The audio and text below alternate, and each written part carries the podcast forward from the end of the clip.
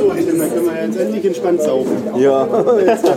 Ja, total. Also ich, ich würde auch, ich plädiere immer äh, für eine Aufwertung des Begriffs Unterhaltung, weil ich glaube, ähm, ich glaube schon, äh, der Text sollte nicht geschrieben werden, um einem Publikum äh, zu gefallen oder um äh, in, in dieser, in so einer Antizipation eines Geschmacks oder ähm, weiß ich nicht, ne? Nicht in so publikumsantizipativ äh, geschrieben werden, aber äh, in dem Moment, in dem du das Buch veröffentlichen willst, in dem du die Ausstellung machen willst, in dem du, und ich also gehe jetzt von allen Kunstarten aus, da, da, da, da sehnst du dich ja nach dieser Unterhaltung. Also, und mit Unterhaltung meine ich in diesem Fall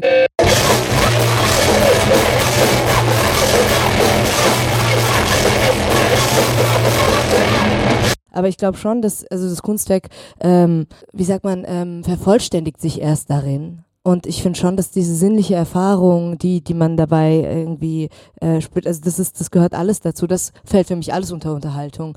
Äh, und ähm, finde ich insofern auch wichtig. Ah ja, äh, schön, dass ihr alle schon mal da seid. Und große Überraschung, es fängt nicht pünktlich an. Also entspannt euch nochmal 10 Minuten. Musik bitte. Musik, könnt ihr nochmal die Platte umdrehen? Ricarda, kannst du das machen?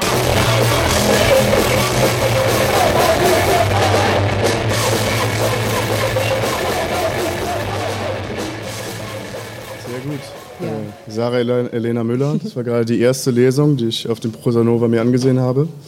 Äh, und mir hat sie sehr gut gefallen.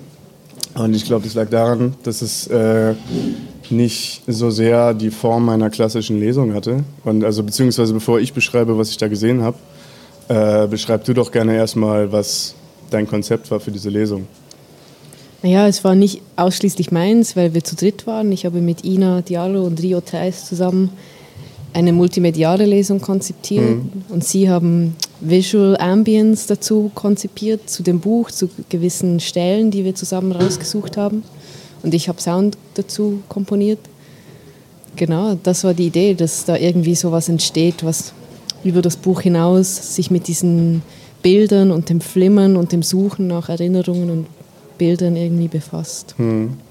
Äh, also ich meine, der Begriff Ambient deutet das schon an, aber die Bilder waren alle sehr abstrakt.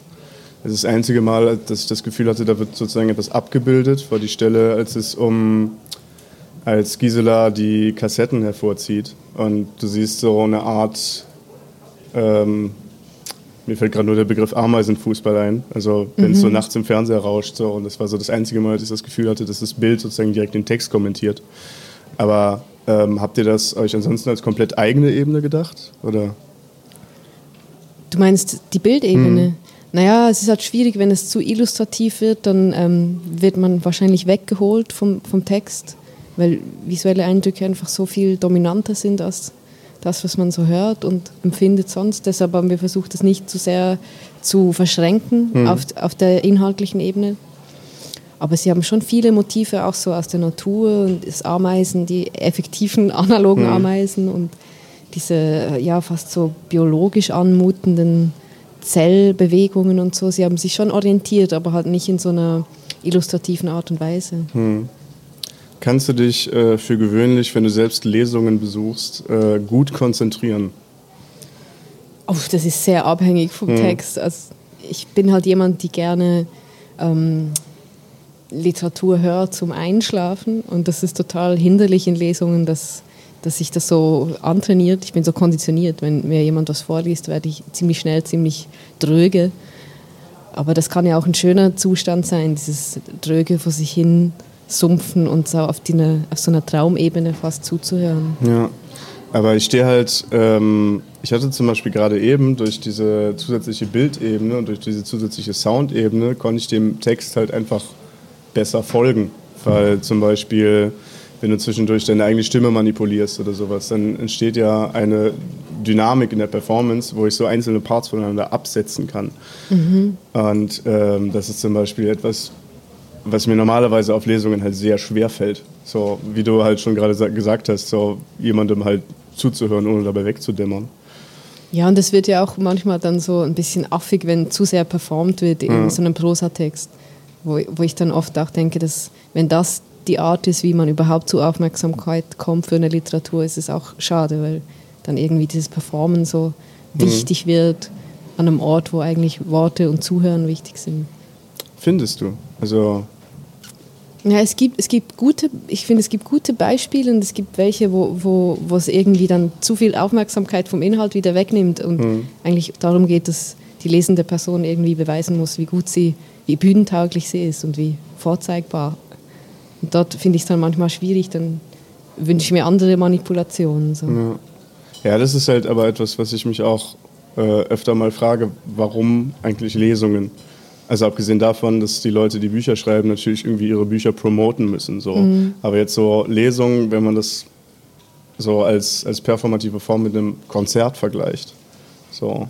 Wieso, macht man das eigentlich? Puh, da fragst du mich. ich habe das Format Lesung ja auch nicht erfunden. Ich versuche es nur regelmäßig irgendwie zu sprengen, mhm. aber ähm, ich glaube, das kommt schon noch von, von einer also an, antiken Zeit, wo es halt überhaupt gar keine andere Form von Unterhaltung gab, außer Kammermusik und Vorleseabend und Theater. Mhm. Das hat irgendwie so überdauert.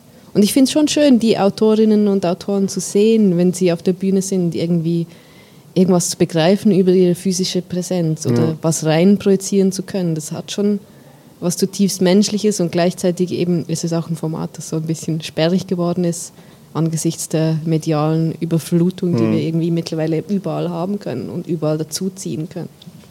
Ein bisschen äh, was, was ähm, die Mutter sagt in dem Abschnitt, den du vorgelesen ja, hast. Ja, Medien, so, Medien. dass, dass die Medien dich überfluten. Ähm, Ab wann wird es denn für dich bei einer Lesung zu viel? So, was ist ein zu viel an Performance? Ich glaube, ab dann, wo ich als Zuhörerin so wie rauskatapultiert werde oder ausgeladen werde mit meiner Interpretation, also wenn da alles vorweggenommen wird und alles geschauspielert ist, dann ja, da kommt so eine Pikiertheit auf, die mhm. vielleicht beim Lesen, wenn man das Buch schon kennt, hat man sich eigene Dynamiken vorgestellt und eigene Welten und die werden dann irgendwie so überschrieben, ganz brutal mit der Performance. Also so ein bisschen wie wenn jemand äh, sozusagen einen Film inszeniert zu seinem eigenen Buch, ohne dass der Film dann da ist. Ja. So.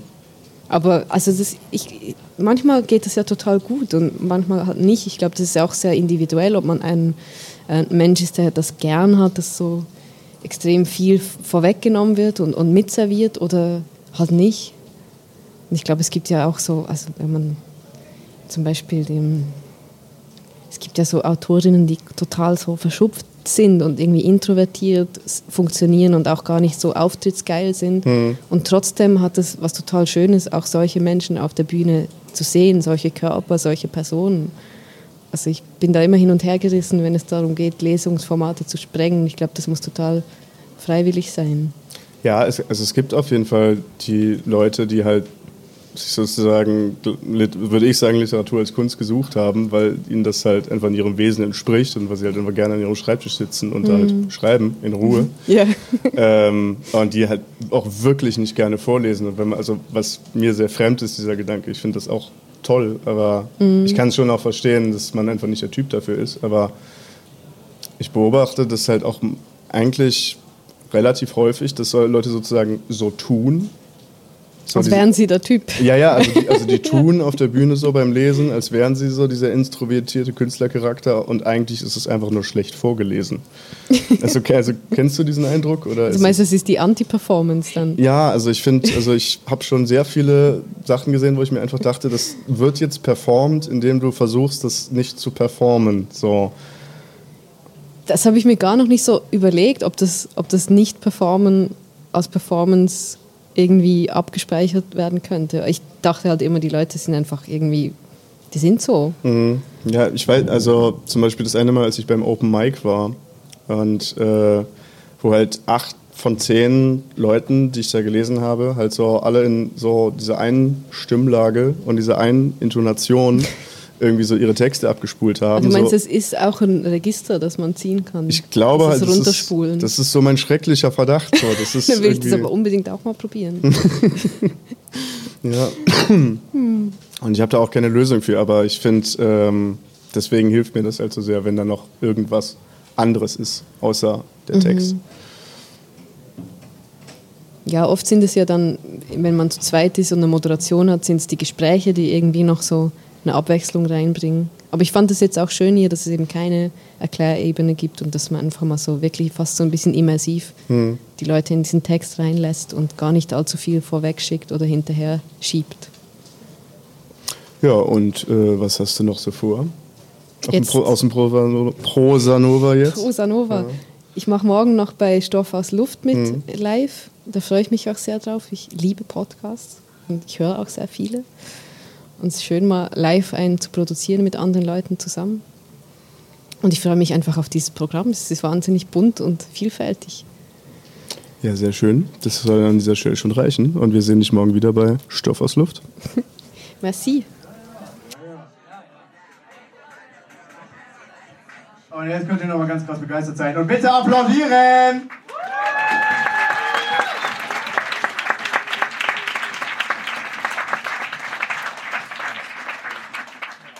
Äh, wir fühlen uns nicht besonders nervös. Aufgeregt?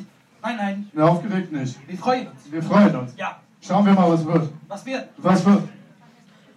Und, aber, was bin ich also denn da? Bin ich der Chef? Bin ich der Assistent? Strahl!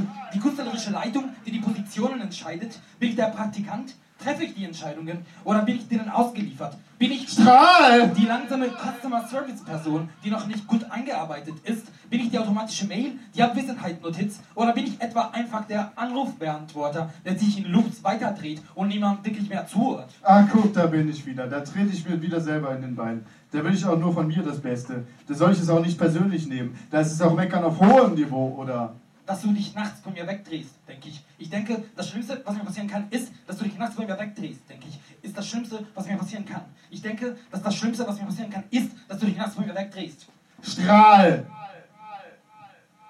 Benjamin. Lass mich bitte kurz ausreden, Benjamin.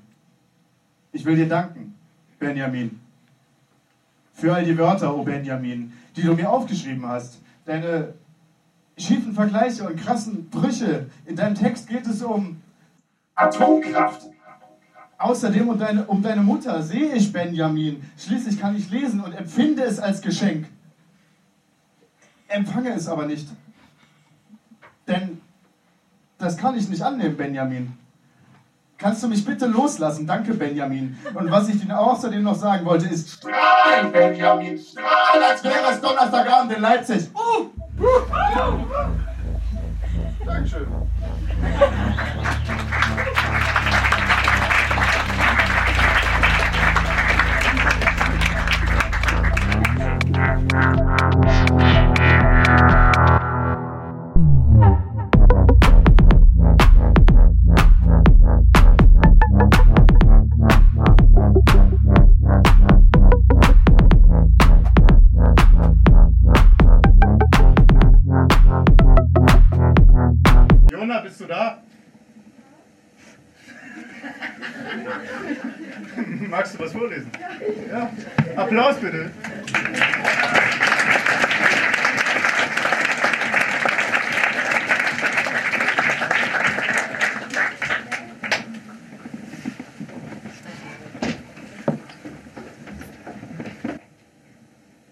Dich nicht, jetzt wo du akademisch bist?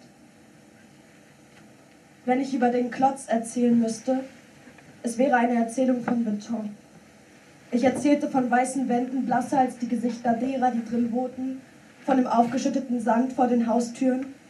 Er glitzerte so schön, als die Sonne noch stand. Ich erzählte von dem vergessenen Sperrmüll und den gezogenen Filmen. Es ginge um Super RTL, vor den zwei Matratzen auf dem Boden, voll mit Krümeln. Und wer soll dieser Kant sein?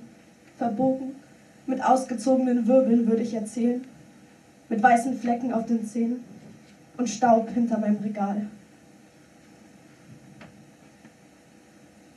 Ich beginne mit dem Draußen. Dort, wo die Tram schimpft und die Autos über tote Igel brettern, die im Endeffekt nur in ihren eigenen Stacheln ersticken. Dead End. Eine Platzwunde am Kopf. Vorbei die Straße, die überquillt, denn es wurden alle Wahrzeichen nebeneinander gestellt. Der Wilhelm-Leuschner-Platz, das neue Rathaus, der Clara Zetkin Park und immer riecht es nach Brauerei. Die Sonne schiebt ihr Licht, wenn es dunkler wird, in die Laternen oder in die Glühwürmchen. Naja. Ich erzähle vom Hinterhof, von den Plastikpatronen und den Wasserpistolen. Ich erzähle von den Nerfguns und den Bällen in den Fensterscheiben. Ich erzähle von Krümelfassaden, von den Toren, Gitterstäbe im Sand. Ich erzähle davon, dass ich nicht weiß, ob sie Festung oder Heimat sind. Ich erzähle von uns Jungs und ich erzähle vom Drinnen. Ich kann die Türen benennen als Trennwände, die weirden Quadrate, die übereinander gestapelt ein Haus ergeben, die Decke eine Begrenzung. Aber was war draußen? Es waren die Straßen, die einander berührten, sich streiften, dann entfernten. Benannt sind sie nach Männern. Außerdem das Atmen eines Rentners, der versuchte in der Kälte der Peripherie nicht zu erfrieren. Auf dem Gehweg eine Münze neben dem Zischen einer Spraydose. Farben einer Straße, die uns gehörte, gehören sollte. Und die weißen Linien auf dem Asphalt, die von dem Regen in die Kanalisation gespült wurden. Es fügte sich ein, die Bordsteinkante, in das Draußen, in das ich hineinging und Kassetten auf Stromkästen sah. In einer Tauschkiste gerieten zwei Hände aneinander. Konnte man das Zueinanderfinden nennen? Verortungsversuch. Endhaltestelle. Hier galten die Regeln der Verbundenheit nicht. Alle für keinen, keiner für sich. Es ist erlaubt, in einer S-Bahn auf den Boden zu pinkeln, wenn es keine Toiletten gibt. Durch die Boxen ballert Rap. Hexer A zu dem SK in drei Streifen. Handrücken, schwitzen deutlich. Flucht bedeutet Adrenalin 04317. Seitdem der Bass sich in die Körper schiebt, kann man tatsächlich sagen, dass es so etwas gibt wie die Techno-Gentrifizierung. Ich schämte mich beim Aussteigen und stampfte Lücken in die Straße. Und ich würde gern etwas Neues lernen, aber in diesen fremden Jacken bin ich unendlich einsam. Ich erinnere mich, als die Sonne sich weigerte unterzugehen. Ich sah in den Himmel und ich wollte ihn anzünden. Die Ozonschicht müsse doch nur Benzin sein, dann reiche ein Funke. Ich war mir sicher, die Strahlen der Sonne gesehen zu haben, die sich um die Bäume klammerten und dass sie die Vögel anschrie. Bitte, ich bitte darum, lass mich bleiben. Es sind nur Einordnungsversuche. Wo du stehst, ist da eine Kante oder ein Viertel oder ein Rand und war der Ort eine Entscheidung. Dreckig, räudig, Reutnitz, aber immerhin eine Entscheidung. Wo sind deine Freunde hingelaufen? Endete alles an der Dimitrov-Wache oder bist du jetzt die Wand, gegen die sie schlagen, aus der sie nicht entkommen? Oder die Wache selbst? Was hat sich verändert? Kein Störfaktor. Und schämst du dich nicht, jetzt wo du akademisch bist? Es ist der Tag nach der Privatisierung des Himmels. Ich kann nicht mehr schauen. Ich habe schlecht geschlafen und ich lebe vom Träumen. Die Tage strömen durch meinen Körper, oh du leere Stadt. Ich habe angefangen und wir sind dabei gestorben. Irgendwo platzt ein Reifen, ein Igel gerät unter die Räder. Kein Hinterhof mehr, dafür isolierte Körper. Man nennt diesen Ort Endhaltestelle. Ich habe vier Marienkäfer auf meinem linken Knie. Ich habe letzte Reste von Angst im Kopf. Das ist blöd. Der Vermieter meldet sich dann doch, die Spülung geht nicht. Es ist 0.02 Uhr im August, als ich wegen einem Fensterblick erahne, jetzt dieser sogenannte Rand zu sein.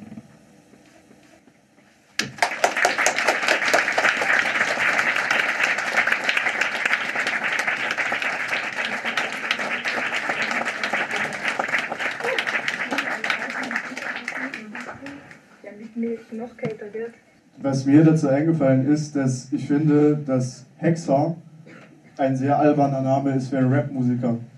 Weil, also, also was ist ein Film? Also was, also was soll mir das erzählen? Also ich meine, Snoop Dogg ist ein Hund, okay, sehe ich ein. Pöbel MC ist Salonkommunist, sehe ich ein.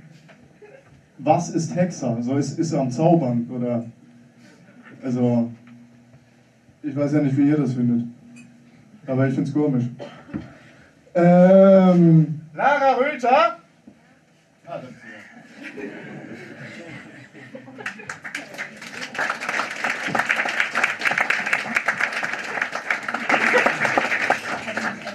extra hier unten hingesetzt, damit es nicht passieren würde. Also, äh, vielen Dank. ähm, ja. oh, oh. okay. Ja gut, also das wollte ich eigentlich nicht machen ähm, ich habe Gedichte mitgebracht ähm, über Nini. Und zwar vielleicht nur so viel dazu, das ist ähm, Nini Lopez war ähm, ein äh, Model von Renoir, der hat ganz mit 14 Bilder gemalt, so war das Model, und er hat, kann man nicht eigentlich, ne? Ja, kann man nicht, ne?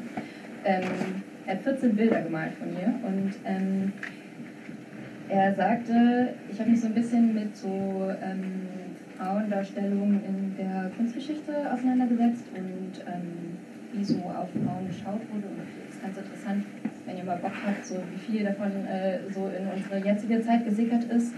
Und ähm, ja, und Projektionsflächen und so weiter. Und äh, genau, das sind Gedichte mal mehr und mal weniger über Nini. Nini träumt Nini. Ins Bild verhaftet, mehr Wesen als Muskeln und Knochen, Augen dicht von Schamhaar umschlossen, aber offen. Ninis Blick ein Glühen auf Saturn und Myrte, auf Helle, in Kanat. Schnell weg von Renoir, ihr pudriger Körper formt ein Hirn, ein Fels aus Bewusstsein. Nini nennt sich Happy, bis sie menstruiert. Ein Nabel bricht ins Wasser. Nini Nymphe, Ihr Schal betont das Massaker mehr, als dass er es verdeckt. Das Cover-Up-Girl perfekt nähert sich, zieht etwas heraus. Ihre Rose aus Madenleder, herrlich zerfetzt vom Wind. Überall Platz für Kranachs Version, aber welche versteckt sich in mir? Die mit Bienen viel Beschäftigte, mit Sohn, mit Schwingzöpfchen, verliert sich im Detail. Es reicht eine kleine Berührung, da blüht sie. Aufmerksamkeit legt sich auf ihre Haut.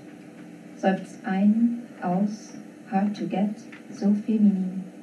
Das müde Nini-Kind, schon schlummert es, wiederholt im Traum mit seinem Babyspeck am Tag erlerntes, so feminin.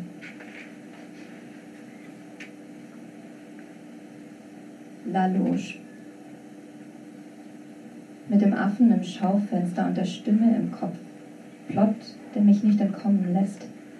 Noch so ein Tag ohne Licht in Hotelnähe, die Nacht in Puffy Eis verschwunden und steht vergafft. Guck ich zurück, gebt ihr mir. Das Opernglas hüllt mich in Schweigen, gerade so schief. Glubscher vergesst. Ich bin mal hier, mal fehlig, hab nichts zu sagen, längst überhitzt. Ihr kennt meine Neurose. Was ich sehe, mit Glas zu umhüllen, den Körper dagegen noch einen Twist in Gedanken zu weben, Twist, der als Affe auf die Bühne, Twist, der die Loge bricht, Twist, wo wir uns im Stück begegnen. Ich sag nichts, also nimm's mir fest vor. Gens. Las heut von Filiation, hab mich abgesprochen, mich selbst abgestammt. Meine Linie, führt jetzt zur Vulva von Venus zurück, der vom Hohlefels. Dort lebte auch mein Vater, unbekannt, eine Höhle weiter. Dann entwuchs sich Venus schützendem Haar, hing in meiner eigenen Öse, Metallweh, klar, aber meine Öse bebte. Auf ihrer Website wende ich manchmal ihre Faltenteile. Arm, Brust, Bein aus Mammutelfenbein, made in China. Schnell zoom ich raus, mach sie kleiner, katapultiere sie fort in leere schwarze Weite. Sie schluckt es all. Nur ein Punkt Fake. Auch ich werde damit kleiner. Kind. Hör, wie der Computer klingt. Ein Tippen frei ins Ferne.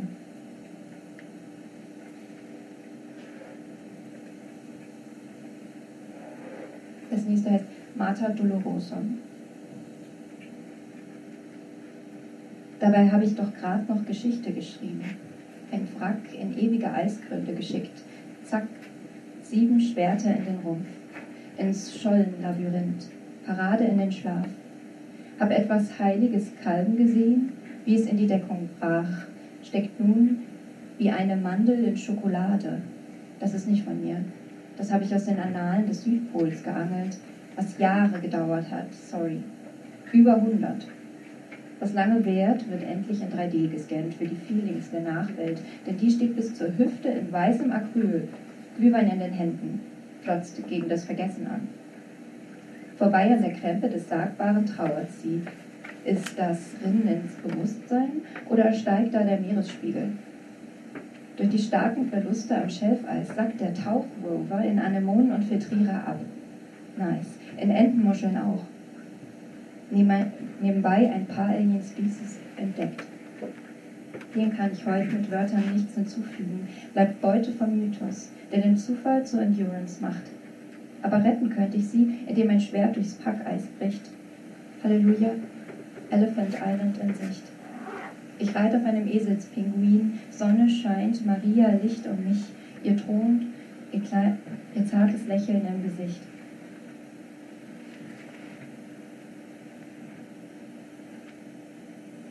Im nächsten geht es um ähm, eine Venus in einem Comic. Und Venus hatte sogar einen eigenen Comic, äh, 1952, der hieß Strange, Strange Stories of the Supernatural Venus. Da geht es um die Venus, die kommt auf die Erde und natürlich verliebt sie sich ganz doll und fängt äh, aber in einer Modezeitschrift an und macht da ganz doll Karriere und immer, wenn ihr ähm, Love Interest ihren Heiratsantrag macht, sagt sie immer, nee, sie, sie muss arbeiten. Das ist großartig. Bist in den Schwindel geraten? Teil davon. Verteidigst dein Recht auf Sprachlosigkeit. Es schmerzt. Was soll's, Comic-Fossil? Zählst nochmal Gule, die sich ohne dich umarmen, lösen, umarmen, rippen, verhaken? Just to find his mate. Wirklichkeit ausgeschlossen. Das droht nicht ins Broker-Areal, das sich ausspart wie eine Lichtung. In einer Bindung verschwinden wie in Schadenfreude, Zahn auf Zahn. Du kämpfst mit Nachbeben, Inframinz, da streift sich schon die Handhaut ab.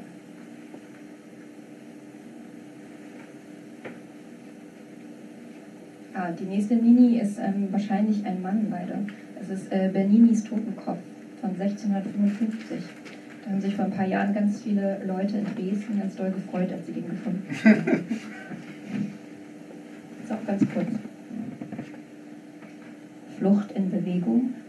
Betrachtend gerätst du davon. Leere, zu lang. Bewirklicht das Ende?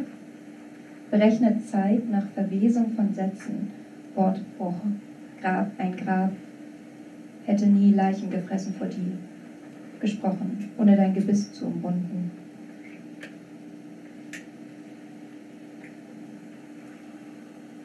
Und die nächste Nini, die ist ein Wetterphänomen. Und ein Kleidungsstück. Zuckerleben 2022. Geisterstunde im Korallenwald.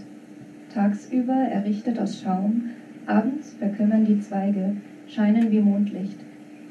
Deine Gestalt im Blau, die auf leisen Kurven zirbelt, trägt ins Skelettdickicht und Laninias viel zu heiße Dusche lässt auch dich bleichen, Algen ausreißen, Cortisol-Level steigen, drückt Herzen aus Einzellern, dort drüben Nesseln, weißen Pigmente, Grünzeug.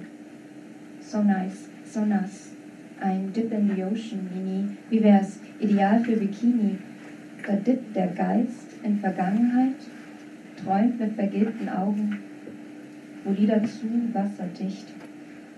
Erinnerung soll enden, soll wie Neopren Liebende binden, Tentakelkeit verstreuen, perfekt. Gleichen Zuckerreflexe, indem sie irisieren, klingen den Gliederwald an.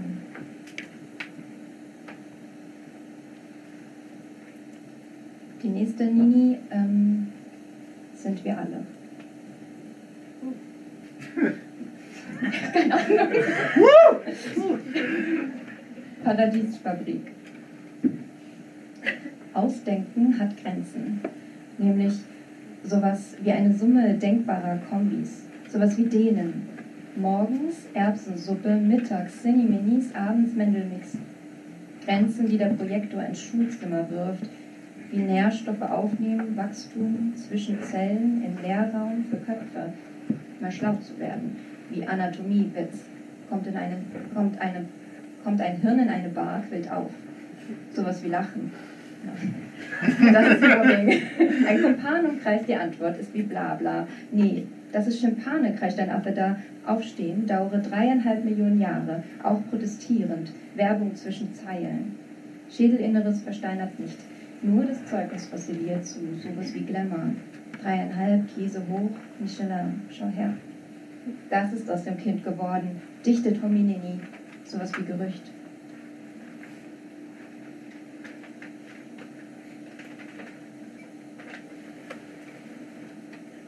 Und das ist die letzte Mini. Minis sprach hier aus dem Garten. Schön hier. Müsstest mich sehen. Die üppigen Wehen, Chlorophylle verwehen, durchdringen die Zellen, Blüten, brüten in Stille, bis ich mich setz. Aufgelöst vom Abendlicht bröselt alles Heimliche in Schummrigkeit, überführt in Signale, Wobei ich gerade Mythos in Pixel überführe, in Vibration und Areale, in Heimat, die es gab für Myzel, Moostier, kitschige Nährkultur. Es flimmert, als wollte alles rechnen und besprochen werden. Müsstest mich sehen, mit wässrigen Augen, als kaute ich Schokolade. Übrigens hänge ich mehr am ersten Bieb als am Küssen, denn der gilt mir allein. Bald hat mich die Umgebung eingelullt, bestehe ganz aus Einsen und Nullen. Gehört hierher. Das dazwischen gehört mir.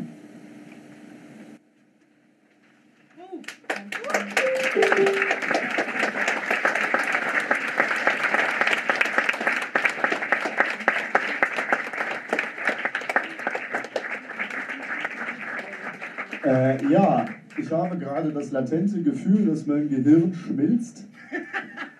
Und deswegen machen wir jetzt so eine Viertelstunde, 20 Minuten Tops Pause. So, ihr könnt euch ein Bier holen, ihr könnt aufs Klo gehen, aber fangt nicht an zu networken oder so ein Scheiß. Wenn ich mitkriege, dass ihr jemand networkt, dann kriegt die Person Gießer Straßenverbot. We don't do that here. Okay? Alles klar, bis gleich.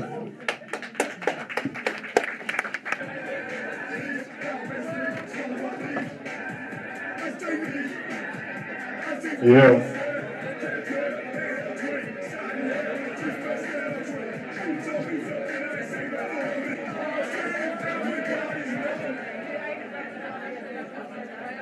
Ja, ja,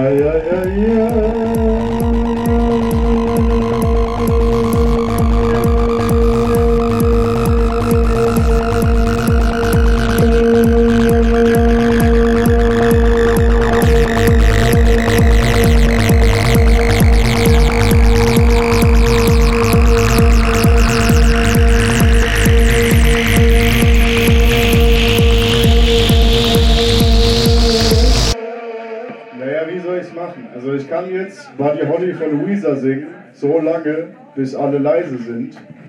Oder ich kann uns das allen ersparen. Okay, danke. Schön, dass ihr alle wieder da seid.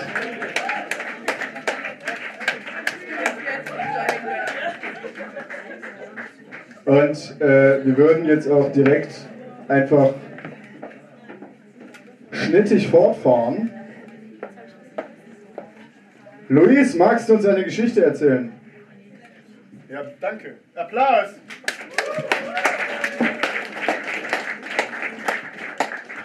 Hallo.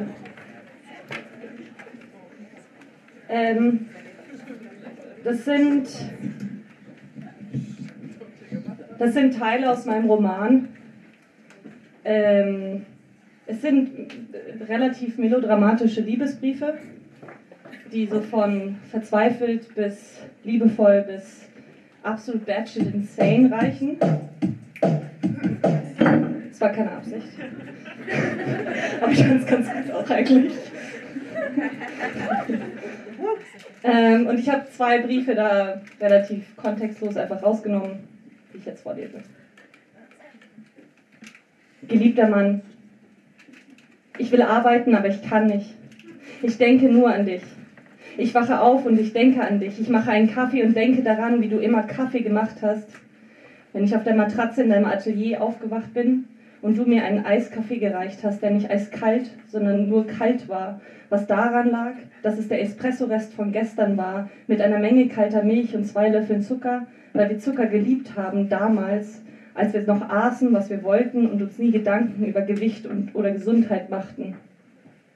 Und danach haben wir noch einen zweiten gemacht, der dann lauwarm war und saßen vor den bodentiefen Fenstern in der Morgensonne, weil man sich das leisten konnte in ostdeutschen Städten. Nur das Bad war auf dem Flur der alten Schule und die Toilette ein Stockwerk darunter, aber das machte nichts. Es waren 70 Quadratmeter und deine Liebe, es war der schönste Ort auf diesem Planeten. Ich mache mir also einen Espresso aus einer Kapsel und schäume Hafermilch auf und weine bittere Tränen, während ich bemerke, dass ich nicht einmal mehr Zucker im Haus habe. Und du trinkst keinen Kaffee mehr, sondern Tee, weil du dich verändert hast. Ich denke an dich, während ich dusche. Wenn ich zur Seite, Seife greife, muss ich daran denken, wie du mir erklärt hast, dass man sich nicht jeden Tag mit Seife waschen muss. Dass Seife schlecht für den Körper ist, weil es hauteigene Mikrobiome zerstört. Daran, dass du ein sehr reinlicher Mann bist. Und es mich deswegen besonders gewundert hat, dass, es, dass du nicht jeden Tag mit Seife gewäscht. Aber das ist einfach der Mann, der du bist. Voller Widersprüche. Du würdest mir jetzt erklären, warum das kein Widerspruch ist, und ich würde die Augen verdrehen und dann oft mm -hmm sagen, weil du dich auch von meinen Augen verdrehen nicht davon abhalten lassen würdest, es mir zu erklären. Weil du gerne erklärst, auch wenn dich niemand darum gebeten hat.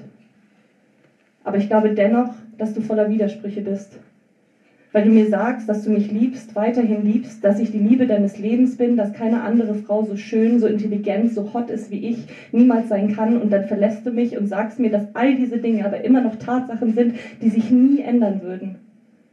Wie geht das zusammen? Ich denke an dich, während ich mich schminke. Daran, wie du es geliebt hast, mir dabei zuzusehen, wie ich mein Gesicht für den Tag aufmale, weil du es wertgeschätzt hast, dass ich die Regeln der Gesellschaft kenne und mich in ihnen einfüge.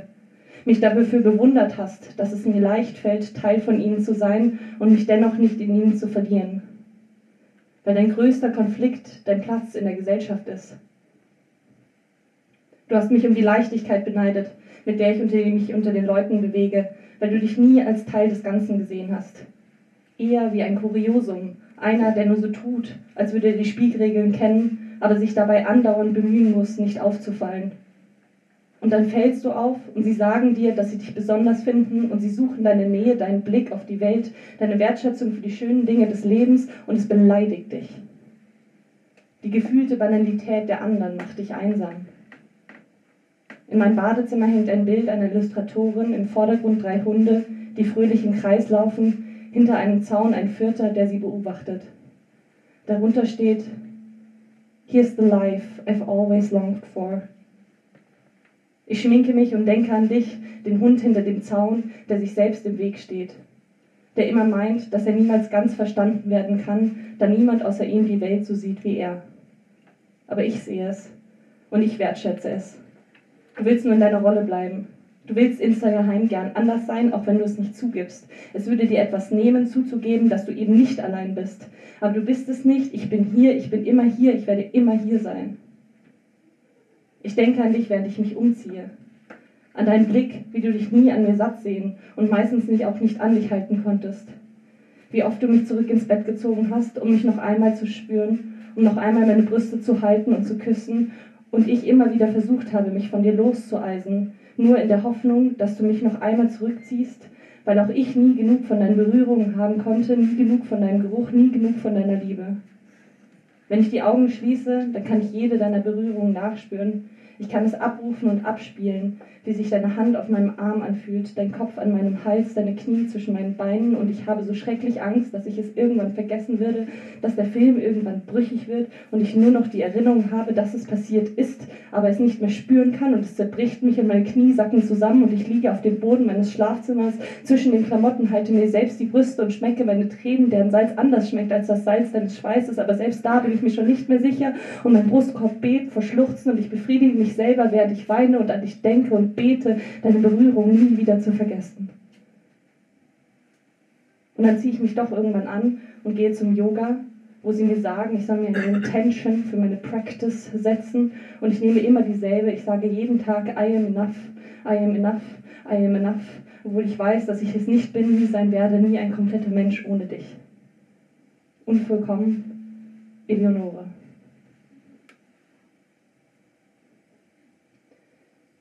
Lieber Kolja, lass mich dich richtig ansprechen. Meine Verzweiflung hat sich beruhigt und ich bin bereit, dir wieder auf Augenhöhe zu begegnen. Deswegen lass mich dich so respektieren, wie du es möchtest, damit du mir nicht vorwerfen kannst, ich würde dich nicht respektieren. Aber ich respektiere dich, glaube ich, gar nicht. Ich respektiere Männer generell nicht mehr. Ich hasse sie nicht, aber ich hasse das gesellschaftliche männliche Konzept, die Dominanz, das allumfassende Patriarchat. Aber das stimmt auch nicht. Dass es nicht stimmen würde, das habe ich nur geschrieben, damit du nicht sauer auf mich bist, weil ich eine solche Aussage treffe. Das ist, was ich tue, was ich gerne tue für dich. Ich nehme die Härte in meinen Aussagen, damit du nicht böse auf mich sein musst. Ich möchte all das sein können, was du von mir brauchst. Und auch das macht mich so wütend. Warum nimmst du alles so persönlich? Es ist peinlich. Für dich, aber auch für mich. Weil ich dich liebe. Einen chauvinistischen Wichser liebe. Du würdest mir den Kopf abreißen für eine solche Aussage. Du würdest auf mich herabblicken und so wahnsinnig angegriffen sein, dich so unglaublich unverstanden und ausgeschlossen fühlen, dass du mir alle möglichen Dinge an den Kopf werfen würdest, dann dich versteinert in eine Ecke zurückziehen würdest. Ich würde versuchen, zurückzurudern, wie ich immer versuche, zurückzurudern, weil es das ist, was wir Frauen lernen, um euch das Leben bequem zu machen. Wir nehmen uns zurück. Und wenn du diesen Satz lesen würdest, würdest du laut sagen, das ist so eine verdammte Scheiße. Und du würdest mir erklären, dass das mein Problem sei und mich niemand darum gebeten hat, Männern das Leben bequem zu machen. Und ganz davon abgesehen sei das Leben für Männer überhaupt gar nicht bequem. Und ich würde sagen, dass ich das wisse und dass Feminismus auch für Männer einstehe. Und du würdest sagen, dass das nicht stimme und dass du nicht sehen würdest, dass irgendeine Feministin dafür einsteht. Und ich würde lauter werden und sagen, dass ich direkt vor dir stehe. Und du würdest fauchen, dass ich gerade gesagt hätte, dass Frauen alles tun würden, um es Männern bequem zu machen und dass das gar keinen Sinn ergäbe. Und ich würde schreien, dass du mir nicht richtig zuhören würdest. Und du würdest schreien, dass ich dich nicht anschreien soll. Und ich würde schreien, dass das so eine Scheiße sei, dass du nicht erkennen könntest, was Feminismus für dich tut. Und dann würdest du nur noch schweigen und die Wand anstarren und ich würde nicht aufhören können zu reden, mich um Kopf und Kragen zu reden, um meinen Standpunkt klar zu machen und du würdest dich nur einmal bewegen, um dir eine Zigarette zu drehen, aber dabei würdest du mir nur halb den Rücken zu kehren und kein einziges Mal in die Augen sehen, bis ich erschöpft anfangen würde zu betteln, dass du bitte mit mir redest, so lange betteln würde, bis ich weine, woraufhin du mich in den Arm nehmen und mich küssen würdest. Und ich würde den Kuss erwidern wie eine Person, die verdurstet, in deinen Armen dahinschmelzen. Ich würde mich gerettet fühlen. Ich würde meine Arme um dich schlingen, dir in dein offenes Ohr stöhnen und dir den Penis fassen. Und ich würde auf die Knie gehen und dir einen blasen. Und nachdem du mir ins Gesicht gekommen wärst, würdest du Verdanken verloren mir durch meine Haare streichen und sagen, es tut mir leid. Nein, ich respektiere dich nicht mehr. Aber ich liebe dich. Vollkommen. Du bist nur ein Mann. Das ist das Problem. Respektvoll, Eleonore.